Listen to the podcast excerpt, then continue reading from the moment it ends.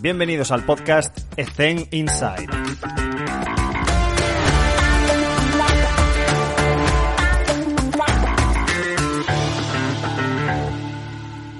Muy buenas a todos y bienvenidos un día más a Ethen Inside. Hoy está con nosotros Javier Arnaiz. Javier, ¿qué tal? ¿Cómo te encuentras?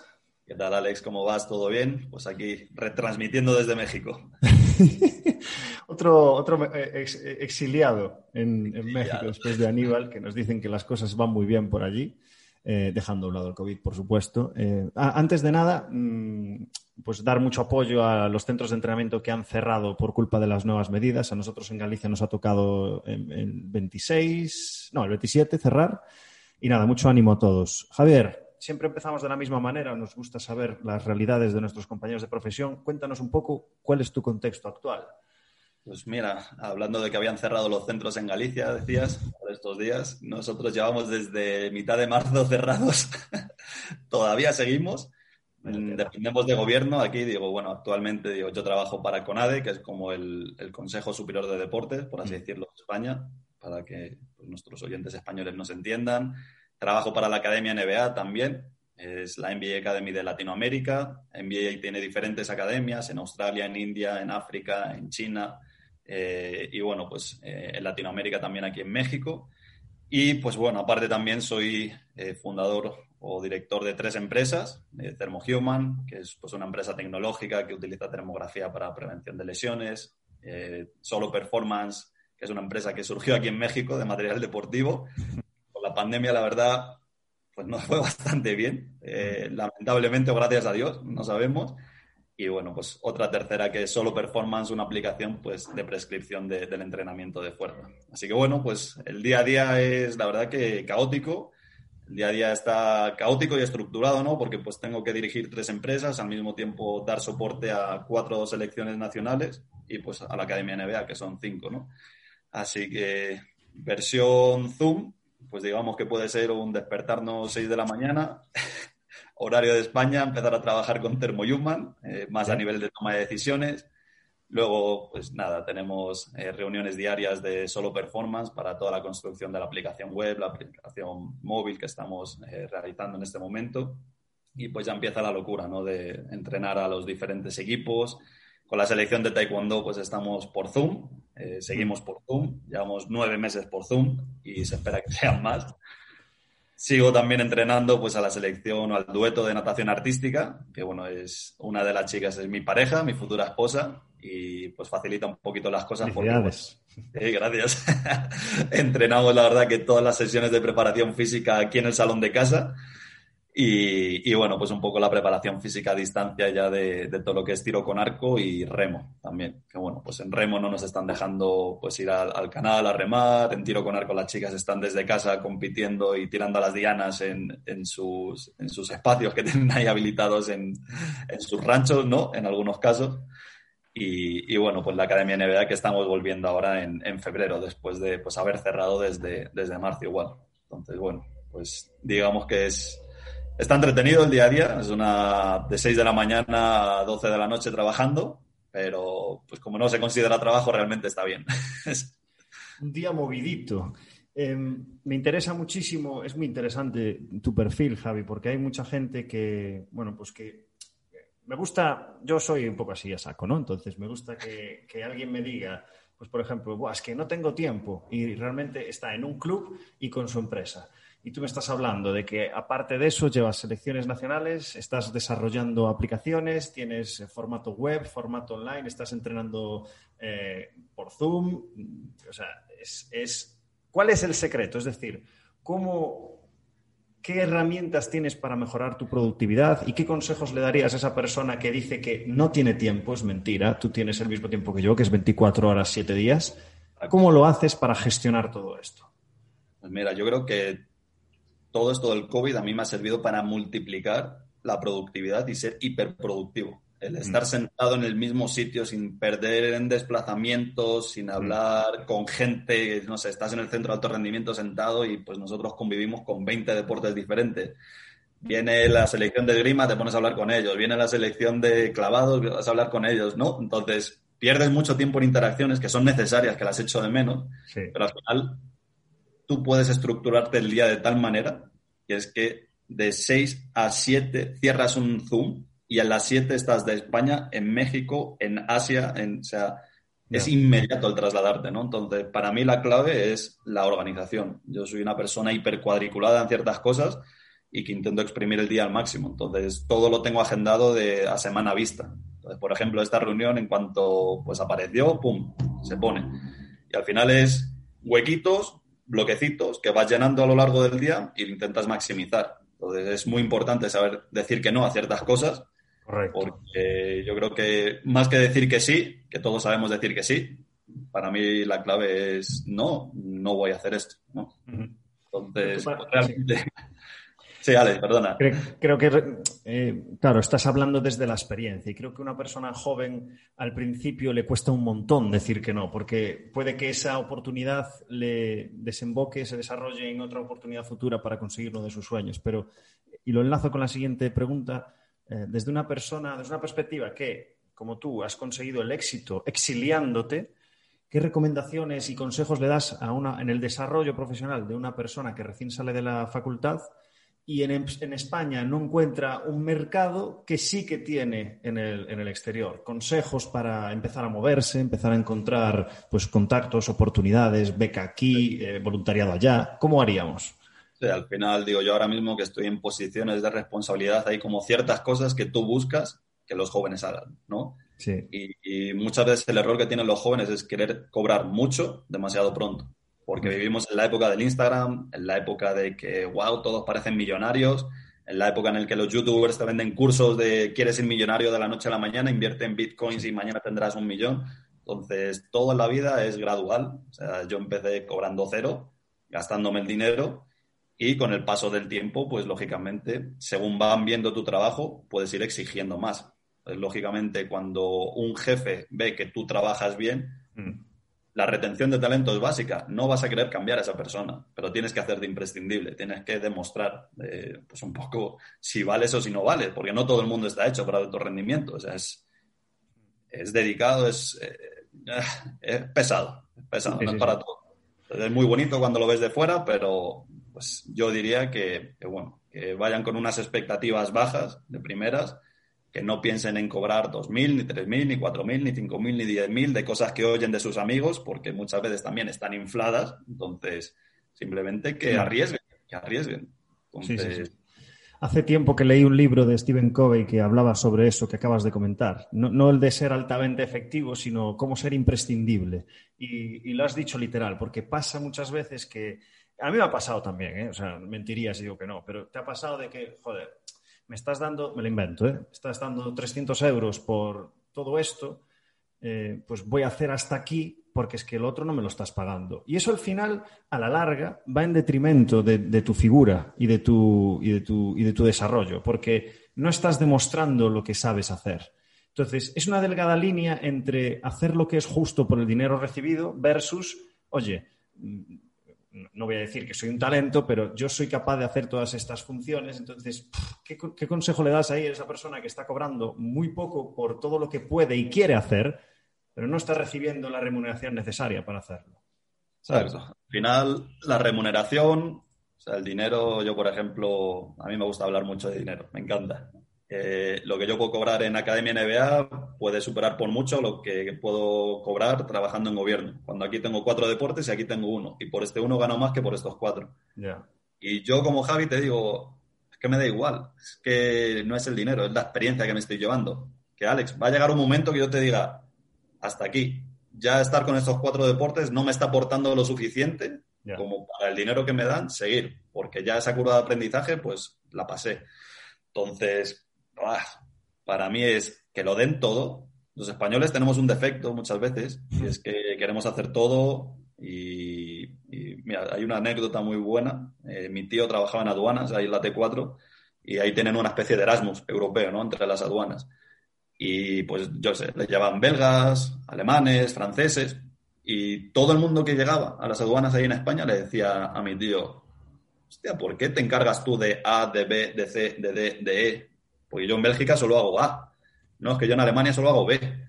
yo hago C. Entonces me he dado cuenta de que los españoles hacemos demasiadas cosas. Entonces, está bien, porque somos súper polivalentes, pero llega un momento también que hay que irnos un poquito y atinar el tema. Entonces, pasan fases, hay una fase en la que te lo tienes que dar todo, pero luego también mi recomendación es vete especializando, ¿vale? El preparador físico tampoco tiene que ser el nutricionista, tampoco tiene que ser el sport scientist, tampoco tiene que ser el director de rendimiento, o sea, sí, tienes que conocer de todo, pero no intentes abarcar de todo porque te vas a volver loco. Y eso es algo que en NBA, la estructura que tienen, me encanta, porque si está más compartimentado, tú como español está eh, bien, porque pues eres capaz como de moverte un poco como pez en el agua entre todas esas áreas, pero las funciones están delimitadas, que yo creo que es algo que nos falta mucho en España.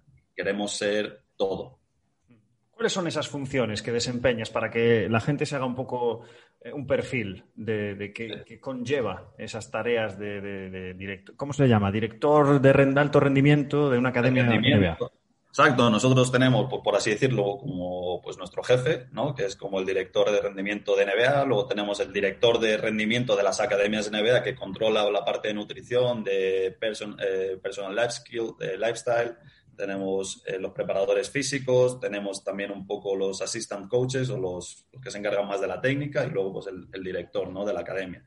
Entonces nosotros como preparadores físicos de cada una de las academias, pues lo que tenemos que hacer es prescribir los programas de entrenamiento, llevarlos a cabo y un poco generar el performance framework, ¿no? Que es como, decir, dentro de la filosofía de la Academia NBA, qué test se van a hacer, cada cuánto calendarizarlos, o sea, tener una estructura, ¿no? Que muchas veces cuando estamos en deportes o competitivos, por así decirlo, porque la Academia NBA al final pues es una academia, o sea, son chicos de 15 a 18 años cuyo objetivo es llegar a universidad.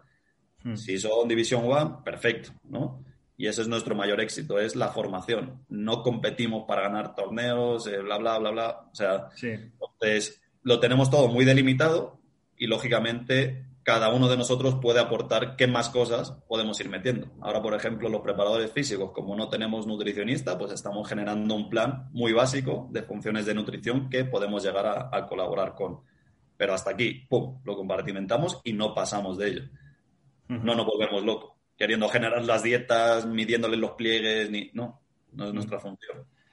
si me permites, me gustaría preguntarte por esas, si se puede, ¿eh? hay veces que por temas de, pues eso, de, secretismo profesional, pues no se puede, secreto profesional no se puede. Eh, porque es algo que hace mucho que no se habla en los podcasts, que es con el tema de las valoraciones, ¿no? De que, sobre todo al principio, y me dirijo a la gente más joven que voy a valorar todo esto y voy a dedicarle tanto tiempo y al final no es práctico. Entonces, me gustaría saber también desde tu experiencia y cómo has desarrollado esta, no me gusta llamarle batería, pero este primera diagnosis de los jugadores y cómo evolucionarlo durante un seguimiento de esos tres, cuatro años con los que estás con ellos jugadores. ¿Se, puede saber qué tipo de evaluación? Puedes saber, saber, claro. Mira, te voy a decir ejemplos. Una de las cosas graciosas mías es que yo tengo deportes olímpicos en los que no evalúo, deportes olímpicos en los que sí evalúo y la academia en la que también evalúo. O sea, hay deportes con los que sí hago cosas y con los que no hago cosas porque no me interesa o porque no hay recursos también, ¿no? Claro. Entonces, por ejemplo, en NBA lo que tenemos es una estructura de plataforma de fuerzas que se realiza de manera semanal. Eh, yo de manera también aquí en la academia puedo utilizar la termografía. La termografía la utilizamos de miembros inferiores, planta del pie y, las manos también. Eso se hace de manera semanal, igual. Cada tres meses tenemos lo que llamamos el AAA, que es Athletic Ability Assessment. Es un, un programa de baterías nuestro donde evaluamos simplemente la calidad de movimiento en sentadillas, sentadilla overhead, en lanches, saltos laterales, saltos de frente, un poco, pues no un FMS, porque no es un FMS, mm. pero sí en el sentido de que evaluamos del 1 al 3 o del 0 al 3, ¿no? De, pues, bien, normal, medio. De hecho, hicimos un reliability study así entre las, los preparadores físicos de las diferentes academias y todo medimos a nuestro ojo del estilo. Con lo cual está validado internamente por nosotros, ¿no? Porque mm. pues, tenemos que tener una estructura entre todas las academias. También tengo una evaluación del 30-15, eh, que suelo pasar cada mes, dos meses, dependiendo. De hecho, no sé, tenía atletas, por ejemplo, que vinieron con 13.5 kilómetros alcanzados, que se fueron hasta 17 en cosa de, de dos, tres meses. Y al final es bonito porque puedes evaluar la progresión de los chicos. O sea, nosotros como academia, pues dices, vino en cero y se fue en 100. ¿Eso lo hace mejor jugador de básquet? No, no nos volvamos locos, es que muchas veces en España nos volvemos locos con la especificidad. Al final es sistemas energéticos que sean capaces de aguantar un poquito más de tiempo con pues, las mismas demandas, ¿no?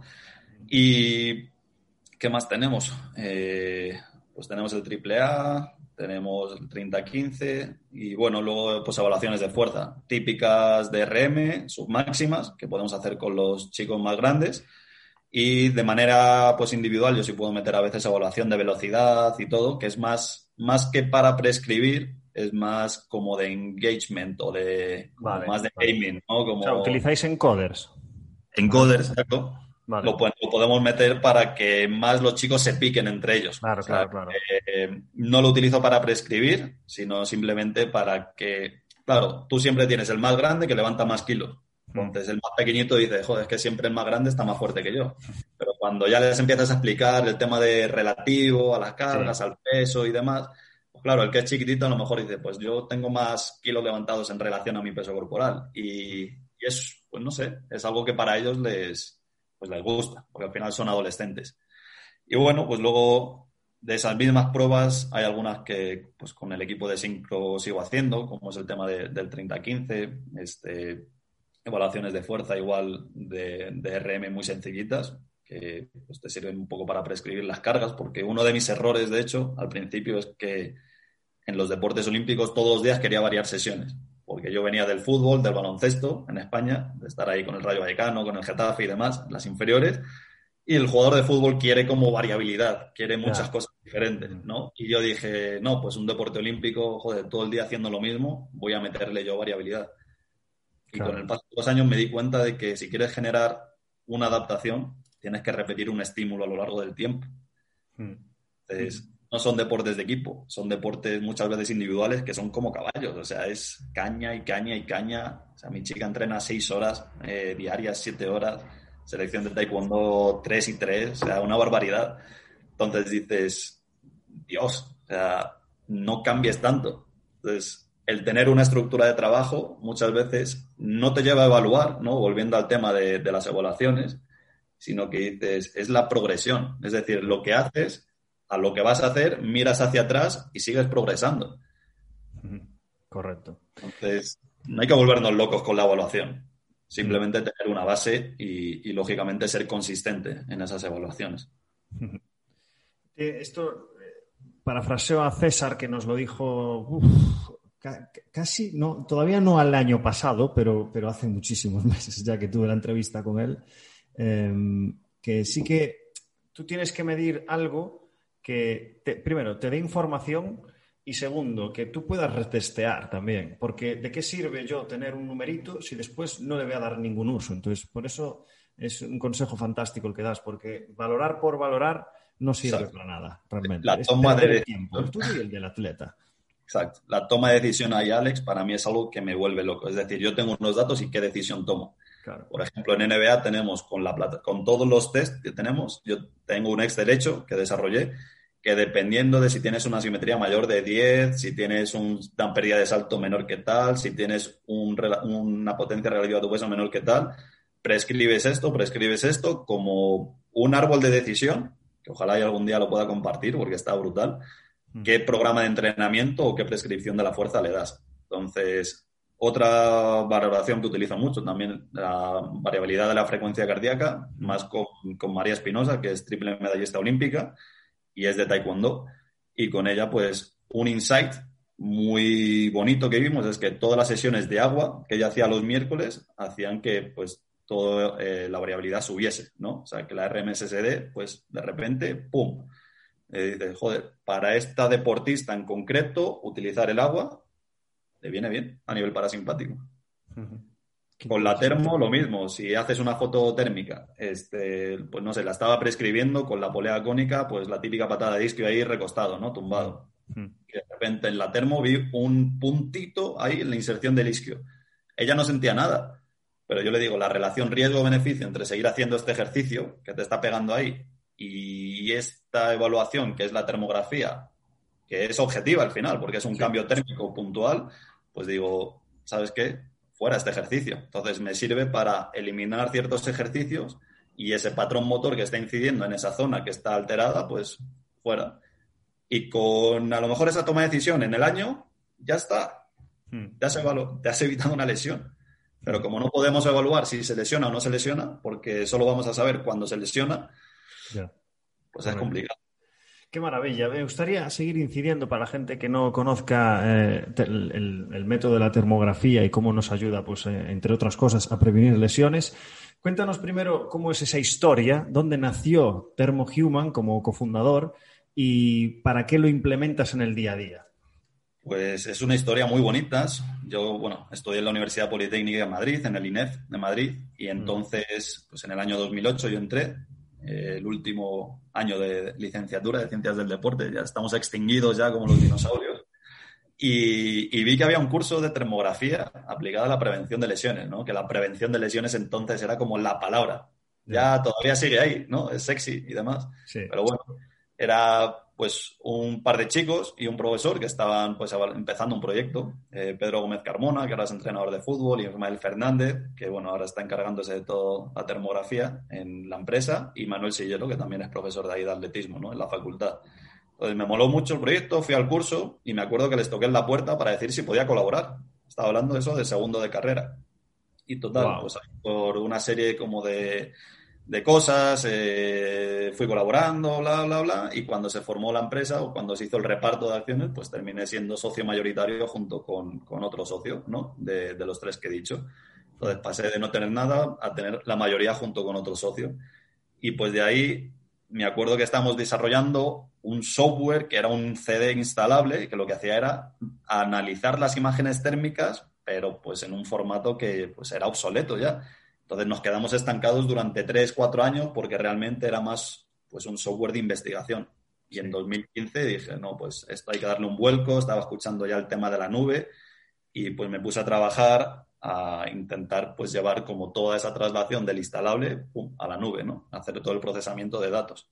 Hmm. Entonces, pues fue bonito porque pues mm, literal contacté por LinkedIn con dos ingenieros, los incorporamos al equipo con, una serie también de porcentajes de la empresa, todavía hoy en día siguen y digamos que en 2015 surgió Thermohuman como era, antes era Pema Group, ¿no? Y en este 2000... Ah, no sabía yo esto. Sí, era un grupo de investigación se llamaba Pema Group, Pema Thermo Group, y, en 2015 ya se hizo Thermohuman, ¿no? Un nombre más comercial, más pues, sexy, ¿no? De cara tal. Y, joder, en estos cinco años la verdad que ha sido un crecimiento meteórico. hemos metido cero dinero a la empresa, ningún socio ha puesto nada más que trabajo y bueno, pues estamos en la NBA, en la MLB, estamos en la MLS, trabajamos, no sé, con Inter Miami, ¿no? Que es el equipo de Beckham, que pues he tenido la suerte de ir para allá, formarles, con equipos de NFL que has tenido pues la oportunidad de, de intercambiar, de viajar. Estamos trabajando en un proyecto con la Liga de Fútbol Española, con equipos en Premier League, en la Bundesliga, o sea, como de un pequeño sitio ahí de la universidad hemos creado una herramienta de Sports Science que no existía. O sea, digamos que estamos creando el nuevo GPS, hmm. cuando el GPS lleva 20 años en el mercado, 30 años en Australia a lo mejor. Entonces estamos creando un estándar de cero a ciegas y de cero, porque pues, no existía. Entonces, es una maravilla, la verdad. Muy bonito la historia. Mucha gente puede pensar en cómo lo hace, es decir, cómo, qué, suerte, qué oportunidad. Eh, no, no, es eh, cómo, y me gustaría hacer esta pregunta, ¿cómo desarrollas una mente disruptiva? O sea, porque es, así, o sea, tú tuviste mm, el valor de, de pegar a la puerta, pero realmente demostraste con tus competencias, con tus conocimientos, con tus ganas, con tu trabajo, ser parte de esa empresa. Pero realmente creo que aquí hay algo de, mental, de cabeza, de cuando termino de trabajar me voy para casa, pero sigo pensando. Cuando me pego una ducha, sigo pensando. A mí me pasa esto, que en la ducha se me ocurren cosas, en plan estupideces, pero le das ahí al, coco. Entonces, ¿cómo, ¿cómo, consigo yo esa mente disruptiva, desarrollarla y fomentarla, digamos? Pues lo primero es, yo creo que es una cuestión de hábitos. O sea, para mí, por ejemplo, a mí no me gusta perder mi tiempo. O sea, siempre quiero seguir aprendiendo y es como una píldora diaria. Yo siempre que me levanto me leo como 20 periódicos diferentes entre lo que es prensa nacional, prensa internacional, tecnología, innovación. No es leérmelo todo, porque yo simplemente hago un barrido, lo que me interesa, añadir a leer, añadir a leer, añadir a leer. Cuando me pongo un vídeo en YouTube, igual tiene que ser algo relacionado con algo que yo sienta que tengo que aprender, que no tiene por qué ser tecnología ni finanzas, puede ser música, puede ser arte, puede ser interiorismo, puede ser jardinería, ¿no? Pero es como la mentalidad constante de, querer seguir aprendiendo. Y yo, pues gracias a Dios, de, mi madre antes de que falleciera, de mi padre, pues lo que he aprendido es a leer, a leer, a leer, a leer, porque siempre había periódicos en casa. Entonces yo me acuerdo de, pues no sé, abrir las, los típicos suplementos del país de innovación y literal devorármelos. Y al final yo creo que es una mezcla de mezclar como áreas, ¿no? O sea, nosotros somos especialistas en ciencias del deporte, pero cuando eso lo nutres de tecnología, innovación, literatura, marketing, ahí es donde sale la magia. Entonces, lógicamente, si tú no tienes las habilidades como para desarrollar un software, pues para mí la máxima es, hay tíos que lo hacen mejor que tú. Claro. Tienes que ofrecerle algo lo suficientemente sexy como para que se puedan meter. Entonces, lo que tú tardarías 10 años en avanzar, ellos lo pueden hacer en un mes. Entonces, no querer abarcar todo, ¿no? Pero para eso a mí la clave es esta libretita. Esta libretita tengo todas mis ideas, donde las voy anotando desde el año 2014. Y de hecho es bonito porque solo performance está aquí escrito desde el 2014. Y ha dado a luz, pues ahora en 2020, en plena pandemia. O sea, Qué bueno. Hay cosas que, bueno, vas anotando, igual no te hacen clic, no te hacen match ahora, mm. pero va a llegar un momento que... Están apuntadas ahí, sí, sí, sí. Es el momento, ¿no? Pues para mí pues, es eso realmente. Qué maravilla. ¿Y solo performance en, qué consiste? Y para, para, bueno, para venderlo también un poco, o sea, me refiero, ¿qué, qué, tipo de servicio ofreces con ese software? Pues mira, Solo Performance inicialmente nació en México en 2018 como marca de material de entrenamiento funcional, llamémosle, digo, no me gusta la mm. palabra, pero todo el mundo la entiende. Sí, sí. Entonces, llamemos material portátil que cualquier atleta puede llevarse a sus hoteles para que pueda seguir entrenando sin que haya ninguna, por así decirlo, barrera de, no, es que llegue a un hotel que no tiene material, ¿no? Como nos pasaba muchas veces en México, que cuando los atletas viajaban, pues lógicamente a los hoteles en los que iban, pues no tenían material. Y dije yo, pues en vez de solventarlo comprando eso, lo digo, pues ya, traje un contenedor de China que le invertí un dineral, la verdad, porque pues aquí de pesos a dólares, pues lógicamente no es el mejor tipo de cambio, pero bueno, se, devolvió con creces ahora durante toda la pandemia. Y como paso natural siguiente a esa pandemia, ¿no? Y todo el auge que ha habido, pues, pues yo creo que de las plataformas digitales, nosotros en NBA trabajamos con Bridge Athletic, eh, que es como un software de prescripción, de, entrenamiento. De hecho, también tengo localizado Pocket Trainer, que, más o menos va por allí. Pero bueno, digamos que, que, sí es un software muy potente en el cual puedes prescribir pues, eh, todo el entrenamiento de fuerza, de sistemas energéticos. Eh, todos los ejercicios están clasificados por 250 variables, entonces hay como pues todo un apartado detrás de, llamémosle inteligencia o mm. como le queramos llamar, pero un ejercicio no es un nombre de un ejercicio y ya está, sino que está clasificado, por así decirlo, por patrón de movimiento, tipo de contracción, equipamiento. Entonces, la idea es pues, generar el sistema de prescripción de fuerza más potente del mercado, pudiendo unir a todos los entrenadores en esa plataforma, para que tú como entrenador puedas vender tus programas de entrenamiento también a otros clientes, a otros entrenadores, a otros centros de entrenamiento, digitalizando tus programas y que no tengas que enviar Excels, PowerPoints. Mm yo también lo hago y lo sigo haciendo. Hmm. Pero pasar a ese siguiente nivel, ¿no? Poder, no sé, si grabas 50 ejercicios que sabes que son tuyos, poder venderlos, paquetizarlos para que otros entrenadores compren tus ejercicios. Este, y todo funciona por un sistema de suscripción, dependiendo del número de atletas, en el que el atleta o el equipo te puede pagar a ti directamente y así reduces como la fricción de, después de cada sesión, oye, ¿me pagas ahí los 50 euros de la mensualidad? No, entonces al final es una plataforma para simplificar pues todos esos, esos roces ¿no? que pueda haber con el cliente. Entonces eso va a estar guay porque pues lógicamente vamos a tener la parte de prescripción unida con la parte del material de entrenamiento, ¿no? Entonces, cuando tú ya no sabes, oye, el atleta que te dice qué minivans me compro o qué foam roller me compro, que, que todo lo puedan encontrar ahí.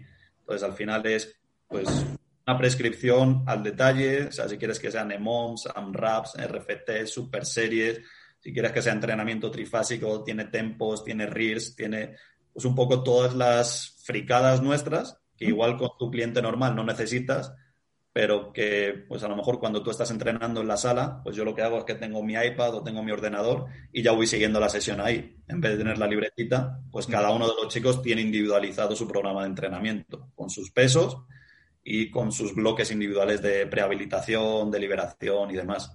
Entonces es algo que, si Dios quiere, ya en dos meses va a salir, pero pues va a ser algo bastante bonito porque va a ser una fuente de ingresos también para el entrenador. O sea, yo creo que es lo que hace falta, ¿no? Que el entrenador gane y que sea mucho más escalable. Porque, pues al final, las programaciones no es que sean muy parecidas, pero cambiando simplemente pequeños detallitos se pueden ajustar a, la mayoría de la población general. Entonces, al final es reducirles el tiempo de prescripción para que puedan reutilizar sus bloques de entrenamiento, sus fases o sus programas. Entonces, va a tener una parte de profiling, de analytics, o sea, va a estar bastante, bastante poderoso. Javi, tú y yo, cuando acabe esta entrevista, vamos a tener que quedar otra vez para hablar sobre todo esto, lo sabes, ¿no? Cuando quieras, a mí me encanta hablar de esto. Nosotros lanzamos Pocket Trainer ahora, o sea, eh, hace, o sea, cuando cerró el centro, empezamos a, el Instagram de Pocket Trainer a darle vida y antes lo teníamos solamente para, para clientes de Zen. Pero claro, tú estás mucho más avanzado que nosotros, porque solo lo llevo yo y es, una auténtica locura. Ya te enseñaré.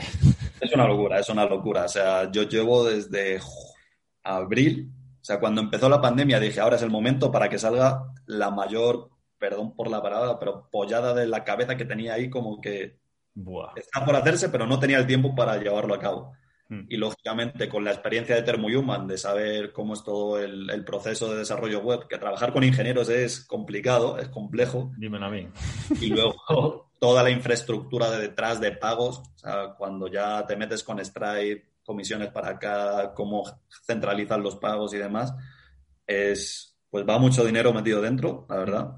Te va arriba, pues, cercano a los 100.000 euros. ¿ya? A mí me encanta hablar de números. bien, bien, bien, bien, perfecto. Para que os hagáis una idea, ya casi 100.000 euros metidos en todo esto. Entonces, es muy potente, es muy potente. Pues ya ah, tienes que inscribirte para hacer otra videoconferencia dentro de la, la próxima semana. Cuando quieras. Eh, no, porque no quiero seguir enrollándome con esto. Eh, pero Javi, Buah, es que ahora mismo estoy un poco perdido, tío. No sé qué preguntarte porque quiero preguntarte cosas relacionadas con esta, ¿sabes? De negocios de entrenamiento. que la gente se haga una idea de, Nosotros invertimos en Pocket Trainer, creo que. Nada, tío. 6.000, 7.000 euros. Pues yo lo que hice en el confinamiento era quedar con David, que es el que sale en los vídeos y en las fotos. De 10 a 2 y media hacíamos fotos y vídeos y por la tarde Alex se iba a casa a editar esas fotos, esos vídeos y hacer ese Excel, que era una puta locura. No sé si lo hiciste en Excel tú. Yo lo hice en columnas. Sí, sí. Es una locura. Una puta locura. sí, es una locura. Hay ahora ¿Cuántos mismo ejercicios grabasteis, Alex? ejercicios. ¿200 grabaste? 1200 ejercicios. 1200. Pues multiplicar 1200 ejercicios por 15 minutos, ponle de media, que me llevaba a editar la foto, quitarle el fondo, hacer el bucle infinito para que coincidiese el inicio y el final, más el Excel de lo que acaba de decir, de musculatura auxiliar, de patrones de movimiento, de con sin material, de codificar los códigos. Una auténtica puta locura. O sea, no me aburrí un carajo en el confinamiento. Tal cual. Una puta locura. Ya te lo enseñaré, porque si lo mío, que cuesta 7.000, es una auténtica locura, hay que imaginar lo que, has montado ahí. Madre mía. Y vamos, pues mira, estoy quemando unos 12.000 euros por mes, literal. Eh, tenemos un equipo de 12 desarrolladores, tenemos siete en México y cinco en, España. O sea, tengo como dos equipos híbridos y yo me grabé en tres días 1074 ejercicios, creo que son. En tres días. O sea, literal, estuve 10 horas cada día grabándome entre mi chica y yo. Bueno, mi chica grabó 100, los de liberación, de hecho. a mí me tocó hacer todos los de pliometría, los de fuerza, eh. pero no he acabado con más dolor en mi vida. O sea, me temblaban las piernas ya el día uno, o sea, el día dos. Menos mal que. el material de fotografía? ¿El estudio? Sí, sí, sí, en estudio. O sea, lo grabamos todo con croma y lo bueno es que yo siempre de mis atletas voy haciendo como el scouting de a quién ficharía para mi empresa. Entonces, el encargado de solo performance es un antiguo esgrimista de la selección nacional, tío 100, se llama Eric, lleva todo el tema de redes sociales de solo performance. Y para la parte de vídeo teníamos otro chico de esgrima también. La gente de esgrima es buena también en, tema de negocios. él se había especializado en vídeo, entonces pues le pagué y le dije, Juan, toma, grábame estos 1074 ejercicios, me los cortas, me quitas el croma. Yo creo que no me ha odiado más en mi vida. Lógicamente cobró por ello, yo le pagué, pero con tal de quitarme el marrón ese, eh, mereció la bien, Hiciste bien sí, ese marrón. Porque menuda Yo también le pedí ayuda a mi novia, ¿eh? Mi novia tuvo que quitarle el fondo a el fondo de fotos y vídeos pues a unas, a unas 300 y pico, porque es que no daba, no me daba tiempo a, tenerlo listo. No, da. Mira, la verdad, Alex, mi consejo es paga por todo aquello que a ti te vaya a llevar más tiempo que a otra persona. Digo, lógicamente, siempre y cuando tengas el dinero para, para invertirlo. Pero la cantidad de tiempo que te ahorras, o sea, una de las claves de que yo sea productivo es que soy, sub, delego todo todo lo que nadie es capaz de, o sea, lo que yo no soy capaz de hacer a, mi manera. estoy de acuerdo, estoy de acuerdo. Lo que pasa es que tomamos una decisión entre los cuatro de política de austeridad, gasto cero, porque lamentablemente, y bueno, alfa y omega, es decir, COVID nos dio un bofetón en el sentido de que ECEN solo sobrevive gracias a que entrenadores entrenan, es decir, intercambiar tiempo por dinero.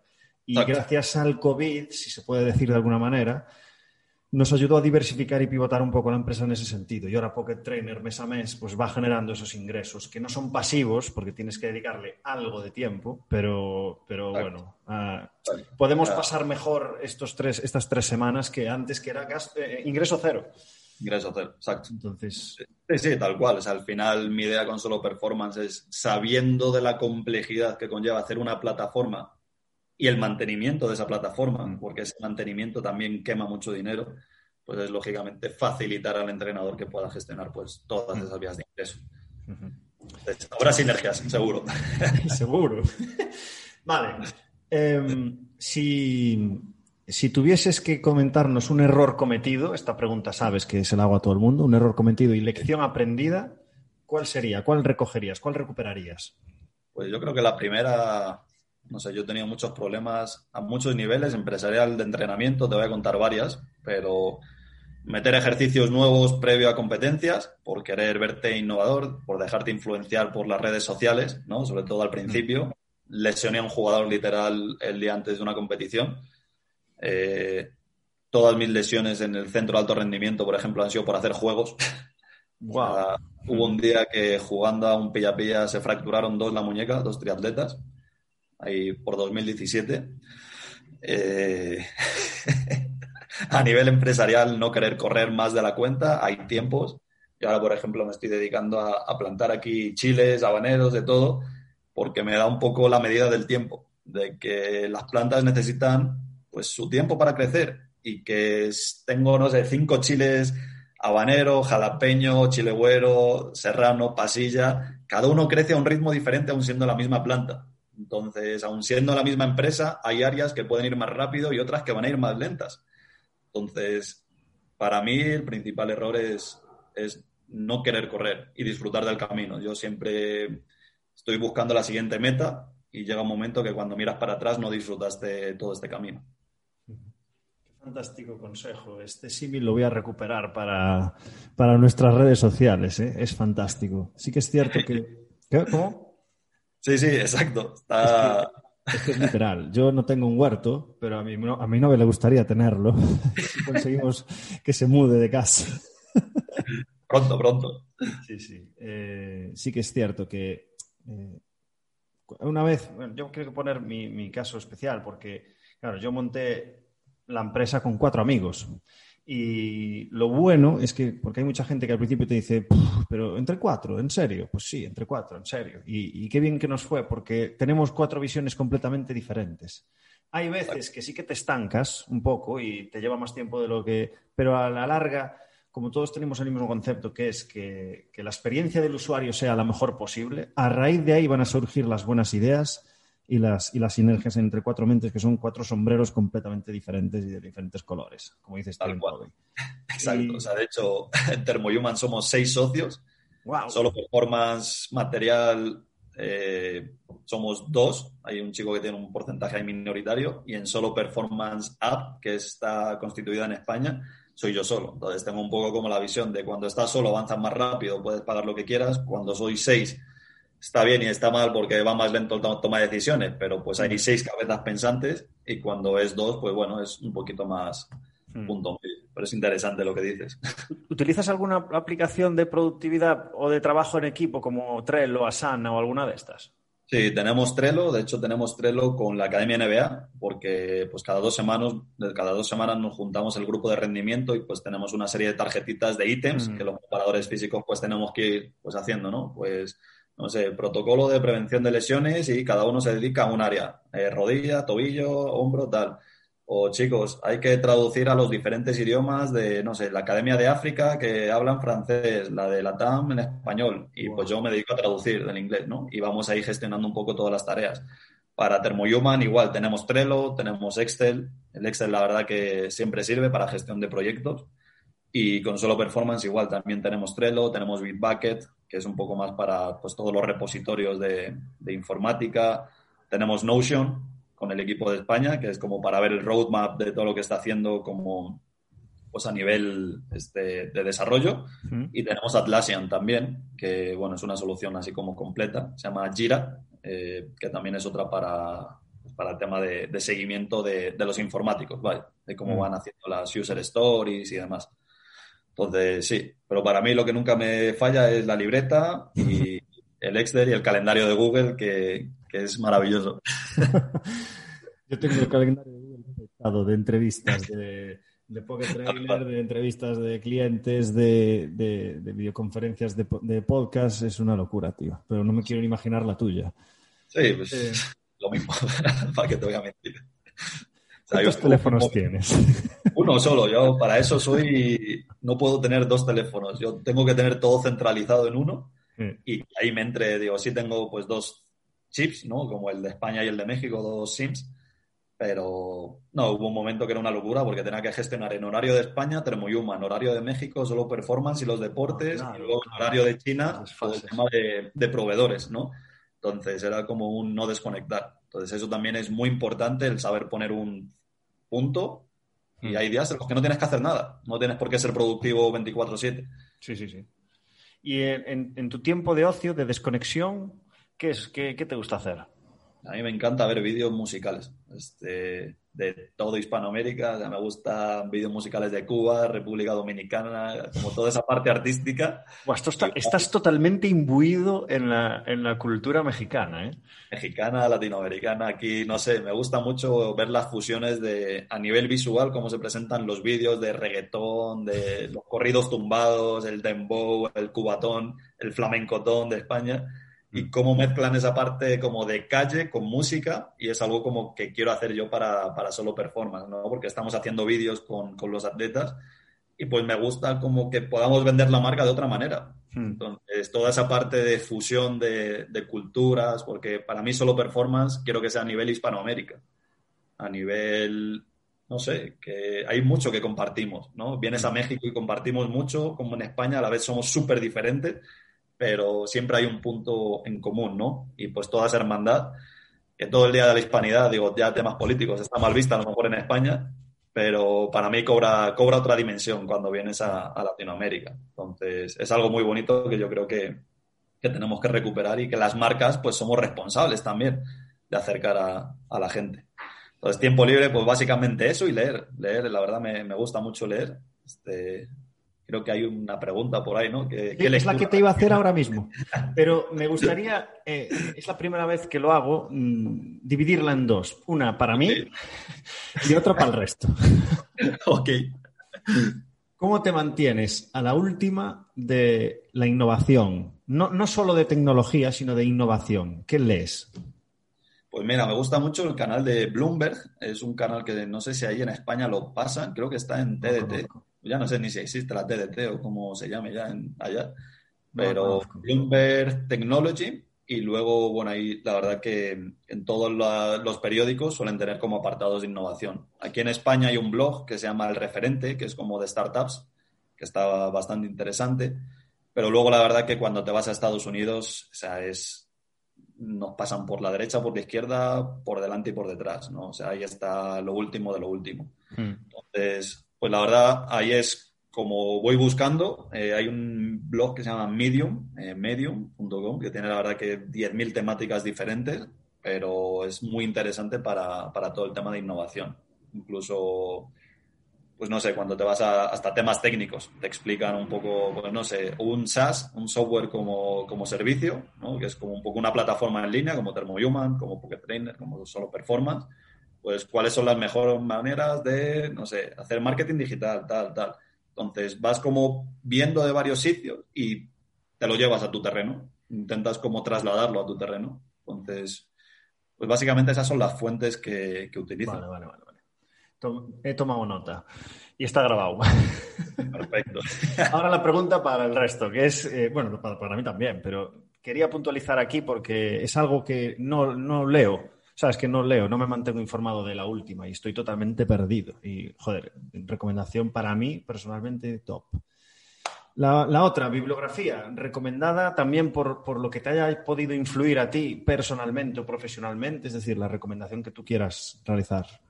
Pues mira, ahora me estoy leyendo un libro de hace 500 años, literal, que es Historia verdadera de la conquista de Nueva España, que lo escribió Bernal Díaz del Castillo, que era pues un soldado que iba con Hernán Cortés y todo esto porque este 2021 es el 500 aniversario de la conquista de México, ¿vale?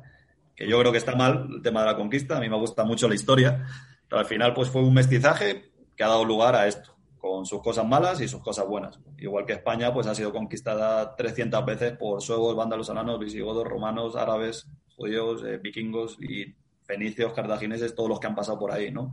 Mm. Entonces, yo soy un defensor como de la, del mestizaje, de la multiculturalidad, y es bonito, pues, visualizar un poco de primera mano cómo fue que, no sé, 200 colgados salieron de España y llegaron a un continente que creían que pues, se iban a caer literal por el mar, ¿no? Mm. O sea, como se refleja mucho en el tema de innovación porque fueron los pioneros en la globalización, porque conectaron continentes. de hecho, me gusta mucho, ¿no? El Imperio Español en su momento fue el primero que hizo la globalización porque conectó Europa con América a través de, Veracruz y luego con Filipinas de Manila a, Acapulco, creo que era.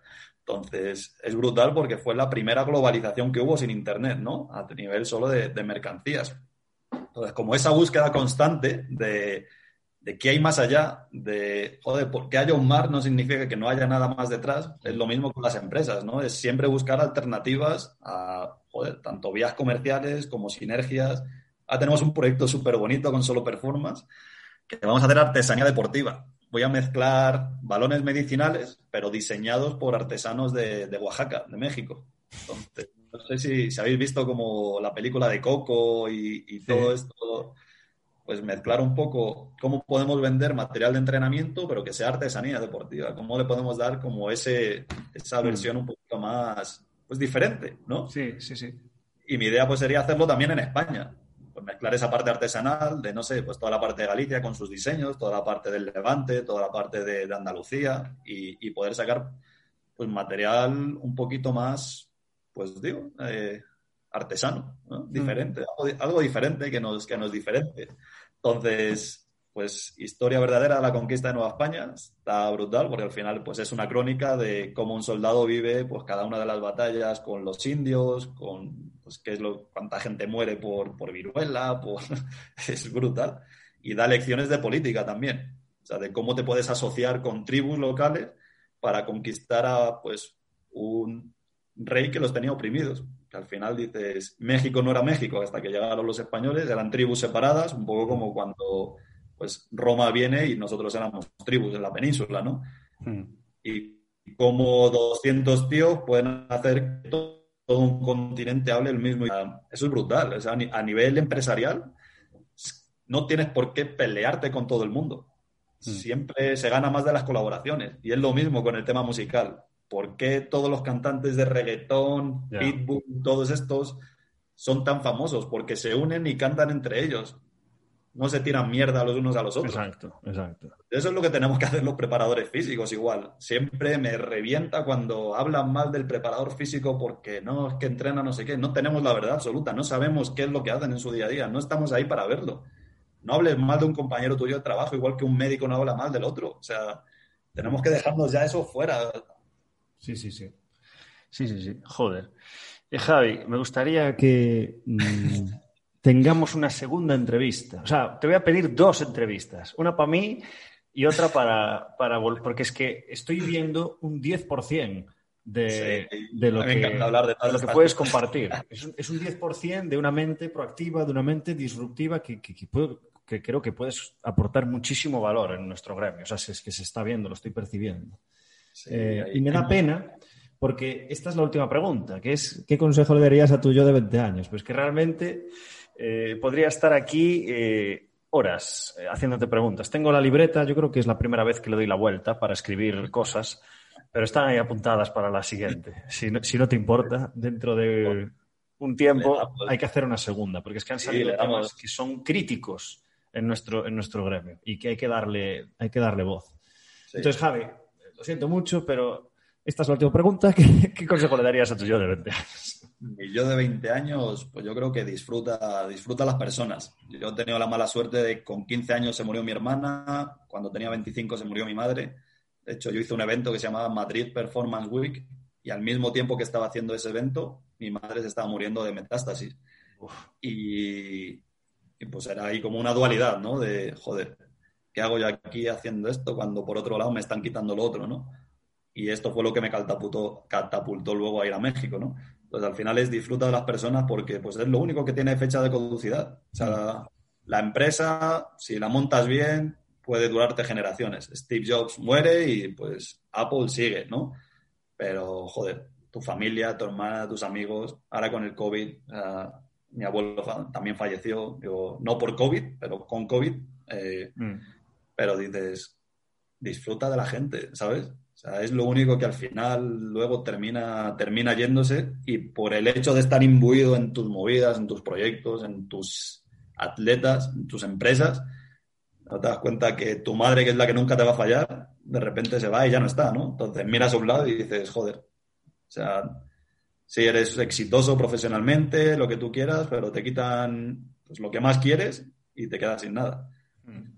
Entonces ahora a mi padre, a mi abuela, pues los cuido como, como los que más. Entonces ahora si me lo puedo llevar a Tokio a mi padre, me lo llevo, me lo llevo a los Panamericanos de Lima, vámonos. Entonces, con 70 años, da igual, vamos. Entonces hay, hay que cuidar a, la familia, que puede estar muy trillado a lo mejor, pero cuando te la quitan, hostia, si duele. Lamento muchísimo la pérdida, Javi, y, y fantástico consejo, porque es que realmente mm, es lo, típico, ¿no? La típica frase de que cuando no sabes lo que tienes hasta que te lo han quitado, pues es que es literal y aquí tenemos una experiencia. y así va a ser Y por mucho que yo lo diga, hasta que no te lo quiten. Está claro. No y luego cuando te lo quitan, igual yo tengo momentos que me olvido y hasta mm. que luego vuelves a pensar y te acojonas y dices, ¡ay!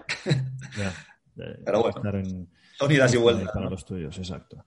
Javi, eh, he disfrutado esta entrevista muchísimo. Espero que te hayas sentido cómodo. Eh, Has compartido un montón de valor y, y lo dicho, lo que digo siempre, un placer haber estado contigo y te deseo lo mejor en lo personal, pero sobre todo en lo profesional, aunque estoy convencido. Y nada, desearte mucha suerte, mucha salud para ti y para los tuyos y cuídate mucho, ¿vale? Lo mismo, Alex, muchas gracias y enhorabuena por el pedazo de podcast. Yo creo que es la referencia de, pues, de todos los podcasts, yo creo que hay en ciencias del deporte a nivel de habla hispana este está en otro nivel. Entonces, mantente ahí, mantente duro y, a seguir creciendo. A seguir Sois vosotros, yo solo hago preguntas. No es poco, ¿eh? no es poco. Y sin prepararlas, ¿eh? Ojo. Es verdad, más difícil aún. Exacto. Javi, cuídate mucho y ha sido un placer. Igual, Alex. Muchas gracias.